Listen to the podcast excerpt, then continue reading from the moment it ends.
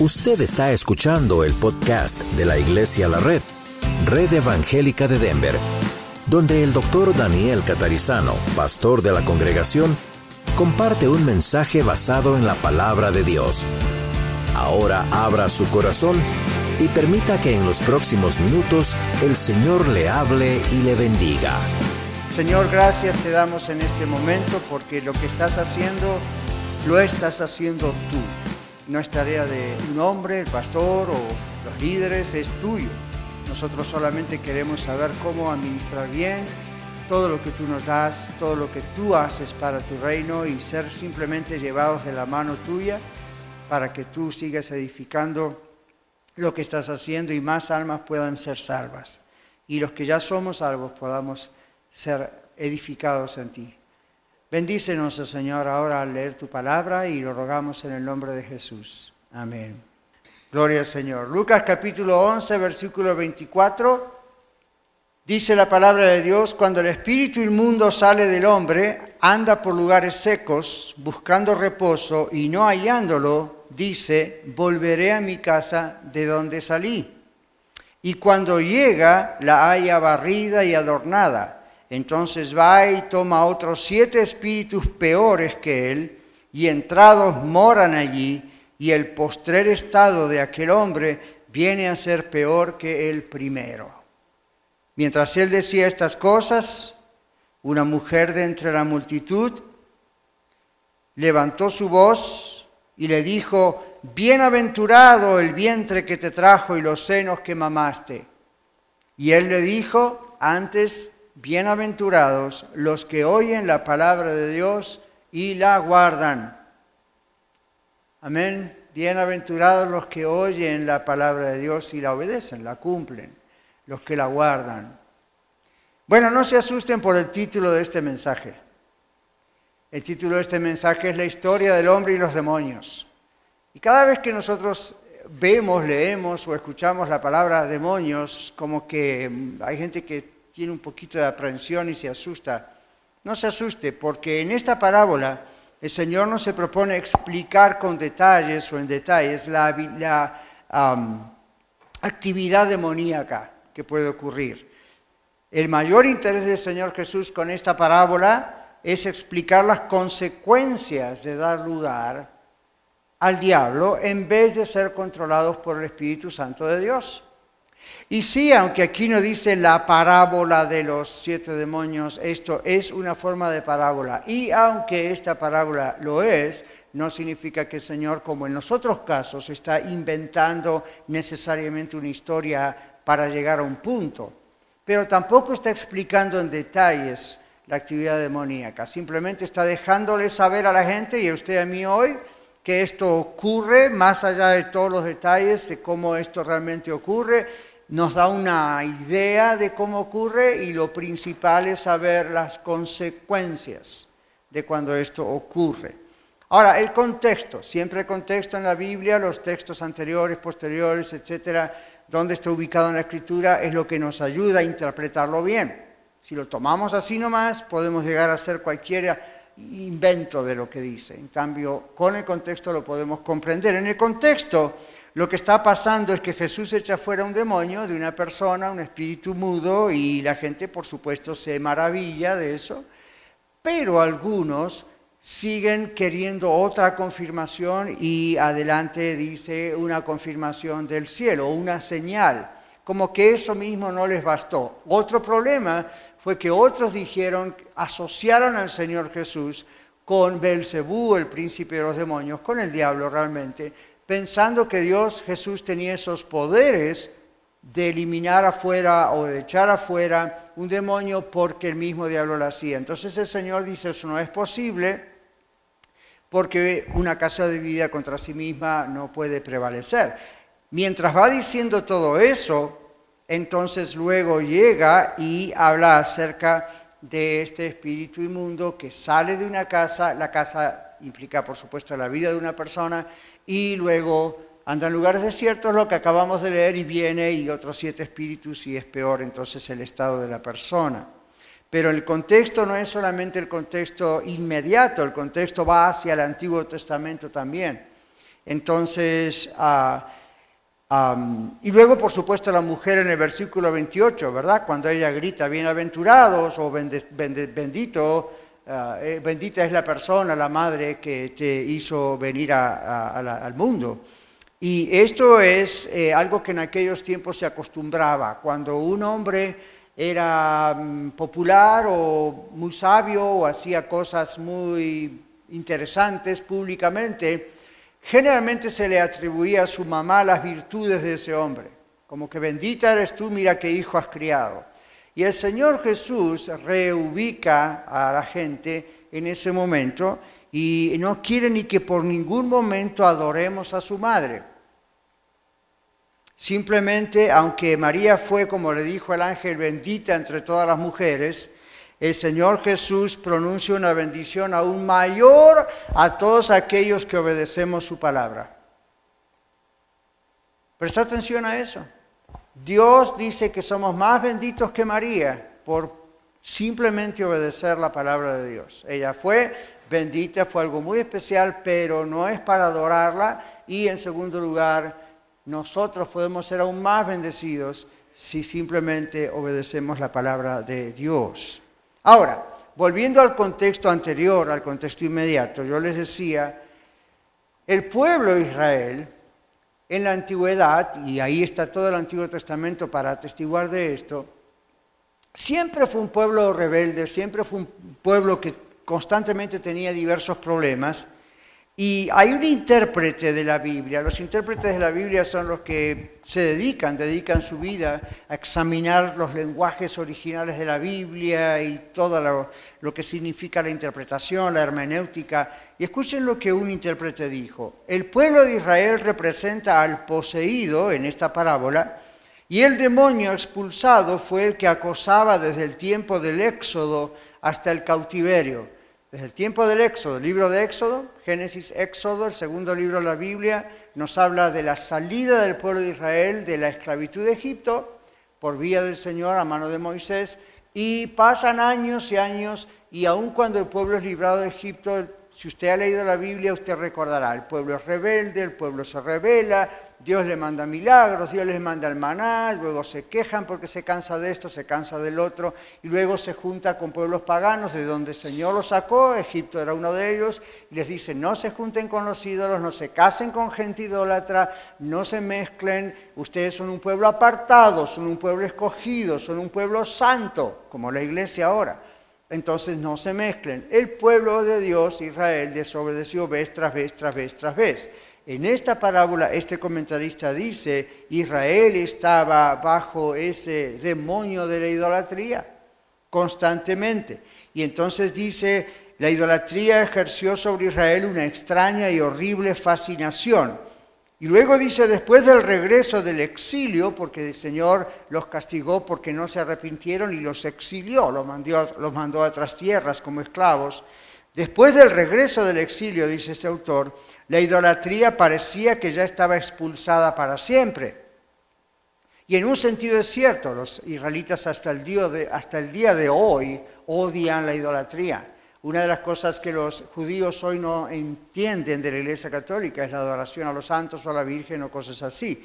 So, uno podría decir, bueno, por fin aprendieron porque eso es lo que ellos hacían con pueblos paganos. Pues no aprendieron mucho, porque si bien aprendieron esa parte, en realidad ellos hicieron sus nuevos ídolos, como la gente los hace el día de hoy.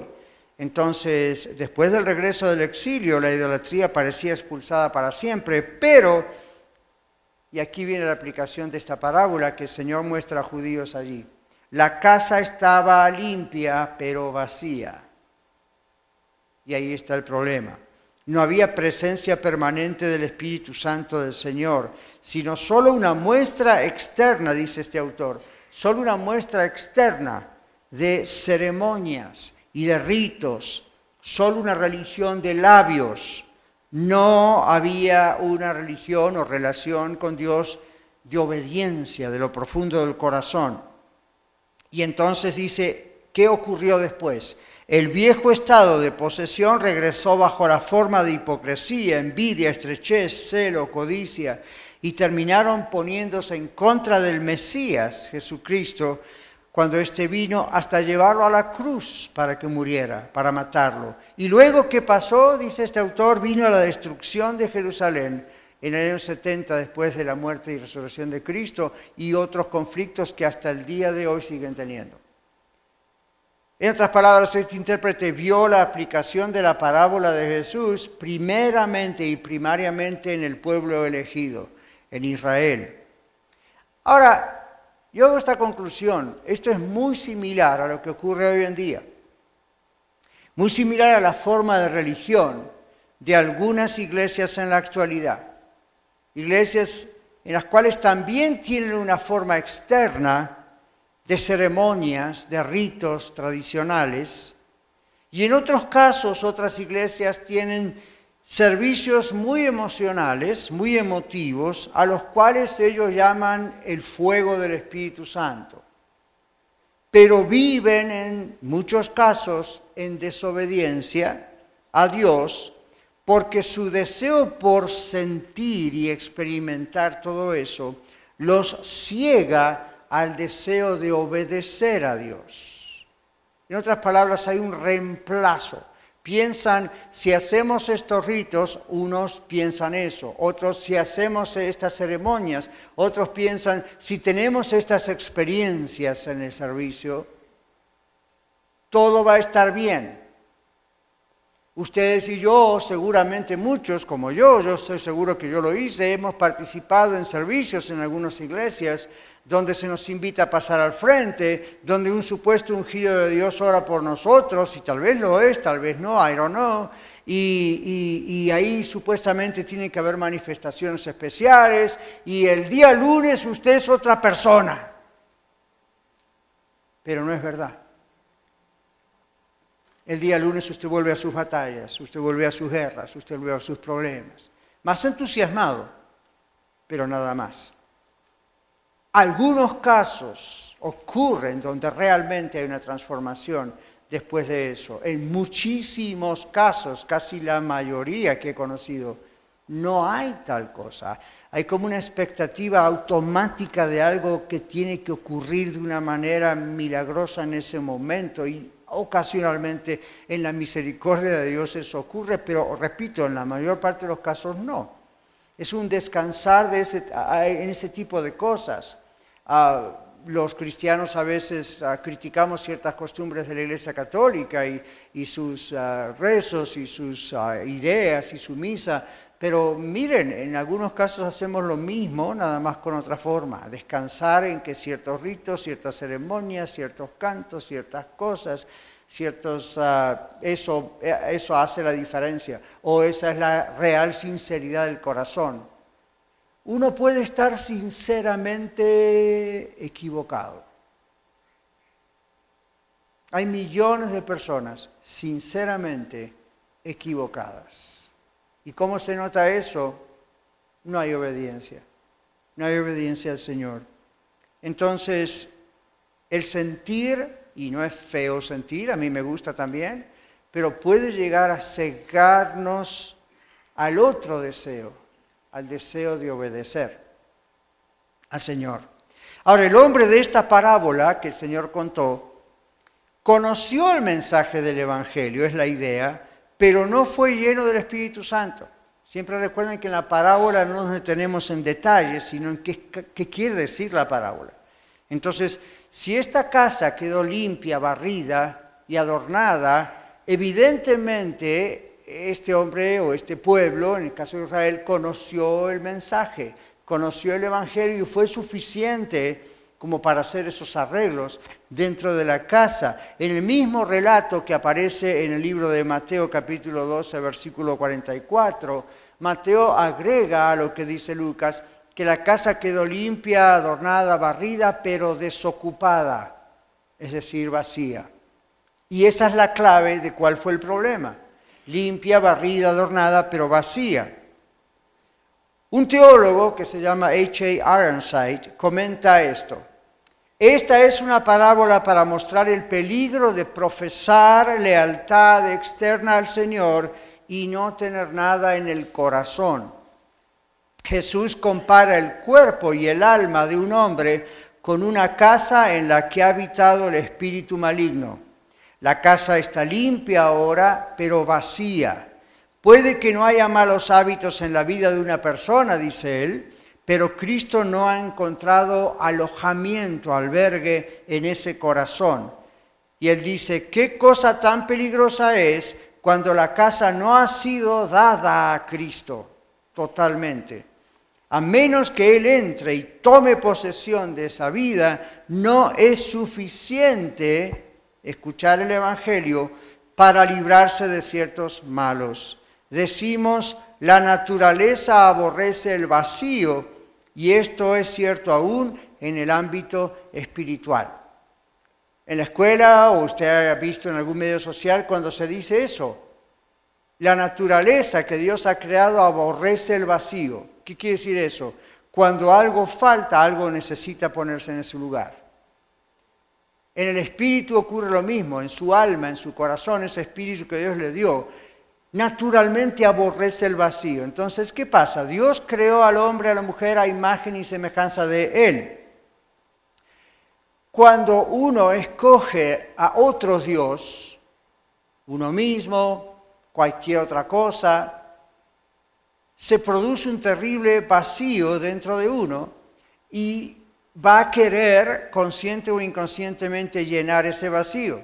Entonces, o lo llena con el Dios, que es el único Dios que nos ha creado, o no lo puede llenar nunca con nada. Pero va a seguir intentando llenar esa falta del verdadero Dios con dioses falsos y siempre se va a frustrar. Con sexo y siempre se va a frustrar con dinero y siempre se va a frustrar, con amigos y siempre se va a frustrar. Anoche yo estaba visitando a mi hijo, ahora vive en downtown Denver, y era una noche muy agradable y la gente andaba caminando ahí, ¿verdad? Y entonces había un festival y se veía todo muy alegre. La verdad que sí, se veía muy alegre, era muy, muy padre, como dicen por aquí, ¿verdad? Y yo miraba y observaba y caminaba rumbo al apartamento de mi hijo y pensaba, qué superficial es todo esto. Qué agradable, yo soy, a mí me gusta la gente, obviamente, y me gustaba el ambiente afuera, como diciendo, qué, qué lindo, y no es la primera vez, yo nací en un lugar así también, eso lo conozco bien, pero qué agradable y qué superficial. Porque si uno se detiene un momento a mirar qué están haciendo, cómo se divierten, qué están hablando, qué están bebiendo, qué están... es superficial. Y le comentaba a alguien, esta gente luego se va a dormir o se va a la casa y es igual que cualquier otra persona que vive en medio del campo, entre las vacas o donde sea. El corazón humano está vacío y lo quiere llenar con algo y ahí viene la depresión, la soledad, el problema. Solo Jesucristo puede satisfacer una vida. Y cuando Jesucristo satisface y llena una vida, no importa dónde usted viva o yo vivamos, no necesitamos lo superficial. Ahora, en la religión ocurre que hay gente que toma cosas de la religión de afuera para adentro y piensa que eso puede llenar su vida y más tarde se frustra. En otras palabras, cambia la cerveza por agua, pero sigue frustrado. Cambia las fiestas por los servicios en la iglesia, pero sigue frustrado, sigue vacío. ¿Sabe qué pasó? Conoció la verdad, conoció el Evangelio, pero no dejó que Jesucristo fuese realmente el Señor de su vida. Entonces la casa está limpia, adornada, huele bonito, pero es una oportunidad para que el diablo venga y haga las cosas peor que antes. Y esto es lo que esta parábola está mostrando en los dos casos, en el caso del pueblo elegido, Israel, y en el caso del ser humano ahora cristiano o la iglesia. La Biblia dice en Efesios 5:18, sean llenos del Espíritu Santo. Y no está hablando de una experiencia sobrenatural que solamente Él puede dar cuando Él quiere. Él está hablando de buscar ser llenados bajo la influencia del Señor todo el tiempo, ser controlados todo el tiempo por el Espíritu Santo. ¿Por qué será esta orden? Es muy fácil. Porque el cristiano, como usted y yo, necesitamos ser controlados diariamente por Dios o de lo contrario, debido a que todavía vivimos en esta caja llamada cuerpo y en este planeta llamada Tierra, vamos a caer sin el control del Señor. La Biblia dice, al que piensa estar firme, mire que no caiga. No piense usted, hoy estuve en un hermoso servicio en iglesia de la red y todo va a estar bien. Hoy estoy protegido, inmunizado contra el pecado y las tentaciones. ¿Sabe lo que va a ocurrir? Que quizá antes de salir por esa puerta comienzan las tentaciones, comienzan las luchas, siguen los problemas. No crea usted que de afuera para adentro se va a producir un cambio. Si el cambio no está de adentro hacia afuera, no hay cambio. Entonces Efesios 5:18 el Señor ordena, sean llenos Dice, no, no se embriaguen con vino, en eso hay disolución, confusión, sean llenos. Y así como dijo no se embriaguen con vino, podría haber dicho cerveza, podría haber dicho amigos, podría haber dicho sexo, podría haber dicho YouTube, Facebook, Instagram, cualquier medio social, compañías. No sé qué hace usted cuando se aburre. ¿Qué hace usted para no sentirse mal? ¿Qué hace usted para no pensar cosas feas. ¿Qué hace usted cuando tiene ansiedad? ¿De qué se llena? ¿Por qué necesita eso? Pregúnteselo. Y no le estoy diciendo lea la Biblia 24 horas al día, no es mala idea, pero sé que nadie puede hacer eso. Lo que estoy diciendo es obsérvese, analícese, ¿qué pasa? ¿Qué pasa? ¿Qué pasa? He estado en la iglesia, ¿qué pasa? Soy miembro de la iglesia y de pronto, ¿qué pasa? ¿Qué pasa? ¿Qué pasa, Señor? ¿Qué pasa? Pasa que el Señor no ha tomado posesión de su casa, es decir, de su vida. Efesios 4, 15 al 17 dice, por lo cual desechando la mentira, hablen verdad cada uno con su prójimo, porque somos miembros los unos de los otros, hablando a la iglesia. Y luego dice, airaos, pero no pequéis, no se ponga el sol sobre vuestro enojo, ni deis lugar al diablo. Entonces le está hablando a los cristianos en la ciudad de Éfeso y está diciéndoles, no deis lugar al diablo. No está diciendo que un cristiano puede ser poseído por un demonio, está diciendo no deis lugar al diablo, no jueguen con este asunto. Simplemente no jueguen con este asunto, no lo tomen livianamente. El cristiano necesita ser controlado diariamente por el Señor o de lo contrario, debido a que todavía estamos en esta tierra, vamos a estar tentados y en nuestra carne podemos caer y darle lugar al diablo. Entonces, ¿cuál es el mensaje de todo esto? En sencillas palabras. ¿Qué le dijo Dios? ¿Qué le está diciendo Dios a usted aquí en la red Aurora o los que están escuchando en radio, en podcast o los que están viéndonos en YouTube? ¿Qué les está diciendo? ¿Qué me está diciendo Dios? No demos lugar al enemigo, cerremos la puerta ahora mismo. La pregunta es, ¿cómo abrimos la puerta? ¿Heridas? ¿Enojos? ¿Celos? De alguna manera abrimos la puerta. Y déjeme decirle esto, uno dice la puerta, y hemos escuchado esto muchas veces, yo diría, no le abra ni siquiera una rendija de la ventana, porque el diablo es como el aire, se va a meter donde pueda meterse, como el agua, se va a filtrar donde haya un hueco. Pero decimos no le dé lugar, no abra la puerta, cierre el lugar, cierre ese agujero. ¿Cómo lo ha abierto? Otra vez, heridas, enojos, celos, tantas cosas. Son emociones naturales en la vida, pero quedaron sin resolver. Y abrieron la puerta a la actividad demoníaca en su vida. Ahora, déjeme aclararle esto, por favor. En ocasiones pensamos que demonios, actividad demoníaca, tiene que ver con cosas horripilantes, monstruos, exorcismos, cosas extrañas, ¿verdad?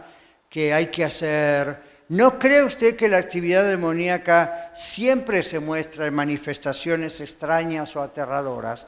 A veces sí, pero la mayoría de las veces la forma más común de actividad e influencia demoníaca en la vida de una persona es a través, y aquí va la sorpresa, de los sentimientos y las sensaciones. ¿Lo agarró? A través de los sentimientos y las sensaciones. Es por eso que no debemos confiar en los sentimientos. Son cosas no necesariamente malas siempre, pero no debemos confiar en lo que sentimos y hoy en día está en boga, está de moda esto de que le dicen a uno, ¿qué siente usted en su corazón? O haga lo que su corazón le dicte. ¿Ha escuchado eso, verdad? O haga lo que su corazón le diga, pobrecitos de nosotros. Con razón la humanidad está como anda, cada uno hace lo que dice su corazón. Mientras que la palabra de Dios dice, engañoso es el corazón más que todas las cosas y perverso, ¿quién lo conocerá? Y usted dice, pero yo tengo a Cristo, pastor, mi corazón está limpio. Su corazón está limpio, pero usted sigue teniendo esa carne de carne y hueso y si usted se descuida, su corazón se ensucia inmediatamente. No estoy diciendo ya no es salvo, estoy diciendo sea lleno del Espíritu Santo, sea controlado por el Señor. Tenemos que luchar para eso, no es automático. No viene usted a la iglesia, el pastor habla por usted y ¡puf! ya pasó. Es una lucha constante. Tenemos que todo el tiempo estar buscando ser llenos de Él o la regamos bien regada. Otra manera de decir, le damos lugar al diablo. Entonces, no crea que la actividad demoníaca siempre son esas cosas extrañas. Dentro de más o menos un mes y medio aparece la famosa eh, fiesta más tonta de la historia, Halloween. Sin embargo, no piense que esto es todo lo que es demoníaco, porque recuerde, la forma de actividad más común para el diablo es la, en su influencia, es a través de los sentimientos y emociones. Esa es la puerta más fácil que usted puede abrir. Y es por eso que no debemos confiar en esas emociones o sentimientos. Por ejemplo, para dar un dos o tres ejemplos, hay personas que sufren de enamoramiento fácil. Sí, así como lo escuchó.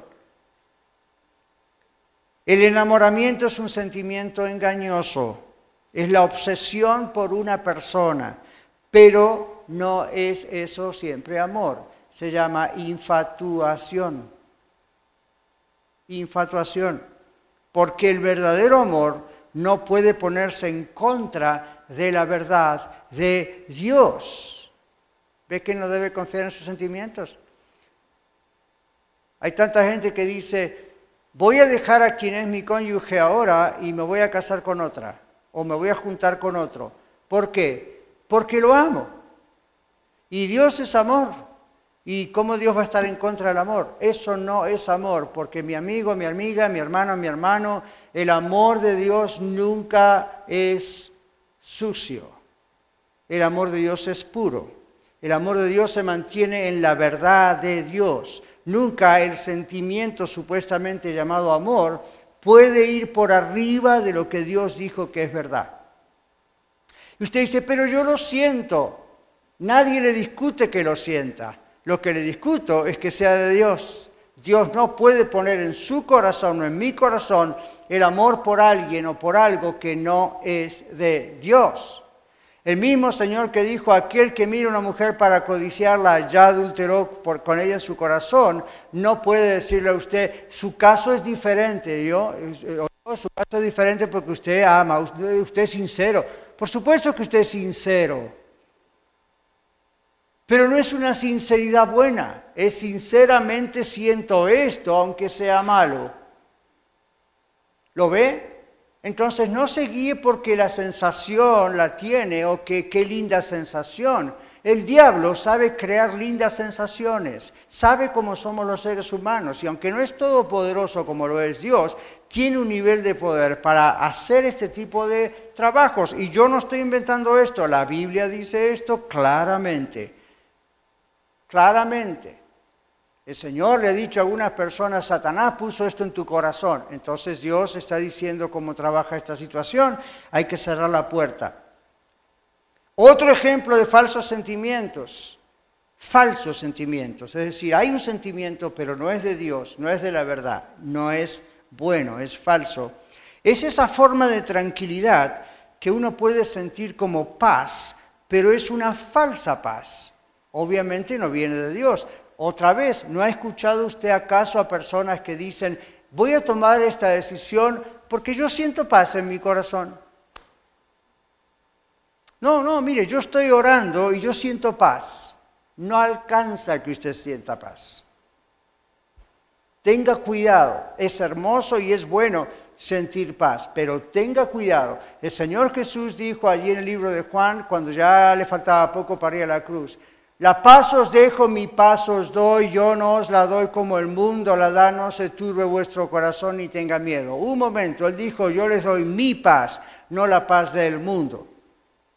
Jesús está reconociendo que el mundo, el sistema, el diablo, pueden dar un nivel de paz. ¿De qué está hablando? Es una sensación como de tranquilidad que imita la paz, pero no es la paz. Y él dijo, la paz que yo les doy es mi paz. Dijo, la paz os dejo, mi paz os doy. Pregúntese, hermano, hermana en Cristo, estudiante de la Biblia, ¿de qué paz está hablando el Señor? De la paz que Él mismo tiene con su Padre. Esa es la paz que le quiere dar a usted y a mí en nuestro corazón. Compárela con la paz que usted siente para cometer un pecado y no me diga que eso es paz. Pero sin embargo, misteriosamente, uno puede tener un estado de tranquilidad que lo puede llamar paz y ser mal guiado. Así que no confíe en sus sentimientos, es decir, en su corazón. No confíe siempre en que siente paz y tranquilidad por algo. Siga analizando el asunto con el Señor y siga preguntándole al Señor cómo es esto, qué está usted realmente sintiendo. Si es la paz de Dios, no hay confusión en el asunto. Si es la paz de Dios, no se tuerce la verdad. No puede usted tener un sentimiento aún de tranquilidad y de paz por hacer algo cuando la palabra de Dios le pone en contra de lo que usted está sintiendo o lo que usted está sintiendo hacer. Así que las emociones no deben ser nuestra guía, ¿verdad que no? Solo la verdad del Señor lo es. Entonces no se guíe por lo que sienta, guíase por lo que la Biblia dice. Y déjeme decirle esto. Hay ocasiones en que yo he tenido que guiarme, como obviamente lo busco siempre, guiarme por la verdad de la palabra de Dios y no es cómodo obedecer. O no es lo que sentiría yo hacer, o donde yo sentiría ir. Pero es la verdad de lo que Dios dice y hay que obedecer. Y cuando uno obedece, viene paz. Cuando uno obedece viene paz. ¿Lo ve? No espere tener siempre paz para obedecer. Obedezca y tenga paz. Eso es, como trabaja. Así que este es otro ejemplo. Esa forma de tranquilidad o supuesta paz que no es de Dios y sabemos que no es de Dios porque contradice con algo que Dios ha dicho, que no es bueno. Así que las emociones no deben ser nuestra guía, solo la verdad lo es. No hay perdón sin arrepentimiento demostrado. No es un I'm sorry, es un arrepentimiento demostrado. Y como es demostrado, uno se vuelve al Señor, echa el pecado de su vida, aunque le duela porque sentía gusto al hacerlo. No contriste el Espíritu Santo de Dios. Eso fue escrito a cristianos. No contristen el Espíritu Santo de Dios, con el cual fuiste sellados en adopción para el día de la promesa, el día de la segunda venida. Cuando nos aferramos a la verdad del Evangelio, hermanos, el Señor usa nuestra obediencia, entonces nos da las emociones correctas o repara el daño causado por esos siete espíritus. Como dice el Señor Jesús, peores que el primero. Así que el llamado es Isaías 57, 55, 7, entregarse al Señor ahora y cambiar sus caminos. El Señor dice en Isaías 55, 7, deje el impío su camino. El hombre inicuo, el que está haciendo malas cosas, sus pensamientos, observe, ni siquiera, primero habla de los caminos y después dice, deje sus pensamientos. Así que si usted está escuchando ahora en radio, en YouTube, donde sea, aquí en persona, y usted ha estado pensando estos días o estos tiempos, Voy a amar a esta persona aunque no sea mi cónyuge. Voy a amar a esta persona aunque esté en yugo desigual. O voy a hacer esto y aquello. Yo sé en mi corazón, lo he escuchado el mensaje varias veces, no debo hacerlo, pero yo siento hacerlo, o me da gusto hacerlo, o me da paz hacerlo, o Dios en su misericordia me sabrá perdonar. Stop it. Pare con eso. Porque el postrer estado suyo va a ser peor que antes de haber conocido. El mensaje del Señor. Aquí dice, deje limpios sus pensamientos. ¡Qué bendición!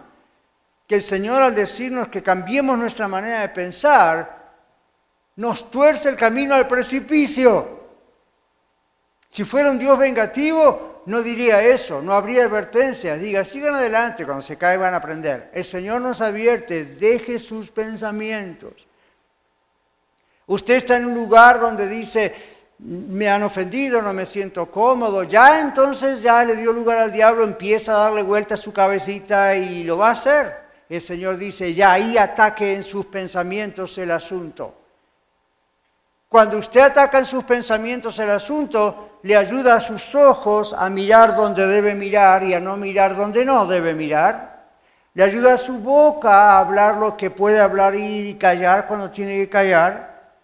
¿Ve? El Señor controla sus pensamientos. Tanto es así que en la carta de Corintios dice que debemos someter nuestros pensamientos y llevarlos esclavos, cautivos, a la obediencia a Cristo. Qué misericordioso es el Señor, porque de ahí arranca todo el asunto. Muy bien. Dice, vuélvase a Jehová. Haga todo esto y vuélvase a Jehová. Y el Señor tendrá, Jehová, el Señor, tendrá misericordia. Y el Señor será amplio en perdonar. Así que si usted está hoy aquí, o nuestros amigos oyentes o televidentes, y dicen, wow, esto me toca, Dios me está hablando, no resista la convicción del Espíritu Santo. No se enoje con Dios, no se enoje con el pastor, no con la iglesia o con sus hermanos en Cristo o la familia. No resista la voz del Señor. Al contrario, venga corriendo al Señor. El Señor está con sus brazos abiertos. ¿Y qué le está diciendo el Señor en Isaías? Arrepiéntase y que le dijo, vuélvase a Jehová. De la vuelta, vuélvase a Jehová. ¿Y qué dice? Él tendrá que misericordia y es amplio en perdonar. ¿Cómo rechazar a alguien que es amplio en perdonar? No es estrecho, es amplio en perdonar. Dice, dé la vuelta y venga el Señor. Él es amplio, le está esperando con esos brazos bien abiertos. Les comento por último, el pastor y autor John MacArthur, él comenta acerca de la paz que hablábamos antes. Dice, la pseudo paz o la falsa paz es la dicha de la ignorancia. Hay una gran diferencia entre una conciencia asombrada y apaciguada y la conciencia con paz. Él dice, la paz del diablo que mece a los hombres en la cuna de la seguridad grita paz, paz, cuando los hombres están al borde del precipicio del infierno la aparente paz que tiene un pecador perdido y la aparente paz que tiene un cristiano que se refugia en algunos actos emocionales, a los que puede llamar alabanza, adoración, gozo, es una paz que no viene del conocimiento de su felicidad con Dios, sino de la ignorancia de su peligro. Así que, mi hermano y amigo, hermana, amiga, la lucha interna que usted tiene indica que usted ha contristado al Espíritu Santo. No lo contriste más. El gozo del Señor no va a regresar a su corazón hasta que usted dé la vuelta, se arrepienta, deje su pecado definitivamente y venga al Señor, el cual es amplio en perdonar. Amplio en perdonar. Qué maravilla. ¿eh? No es estrecho, es amplio. Está esperando Jesús es nuestro intercesor, Jesús está orando por usted. Venga a Él, venga a sus pies. Él es amplio en perdonar. La salvación, si usted no es de Cristo, si usted no es salvo aún, no va a venir hasta que usted no solamente conozca el Evangelio, sino deje de rechazarlo, vuelva al Señor. O de lo contrario, el postrer estado suyo es peor que el primero. Vamos a orar juntos, ¿sí? Si usted dice, Señor, tú me has convencido y esto me duele y no me gusta, dígaselo al Señor. De todas maneras, el Señor ya leyó su pensamiento. Y pídale perdón y dígale, Señor, tú eres amplio en perdonar. Así que perdóname. Yo dejo hoy en día estos pensamientos que me están llevando a tomar malas decisiones. Le he dado lugar al diablo y él ha hecho lo que ha querido hacer y está camino a destruir mi vida. Mas, sin embargo, ahora, Señor, yo doy la vuelta. Vengo a ti, Señor. Vengo a ti porque tú eres amplio en perdonar. Recíbeme, Señor. Dame fuerza para buscarte diariamente y ser lleno completamente de ti. Ayúdame a llenar mis pensamientos de ti y de todo lo que tiene que ver contigo para que lo pueda aplicar en casa, en el hogar, si soy soltero, en el matrimonio, en la economía, en la salud y en cada cosa. Ayúdame a cerrar toda puerta al enemigo. No quiero que entre ni haga nada en absoluto en mi vida y en mi familia. En el nombre de Jesús. Amén.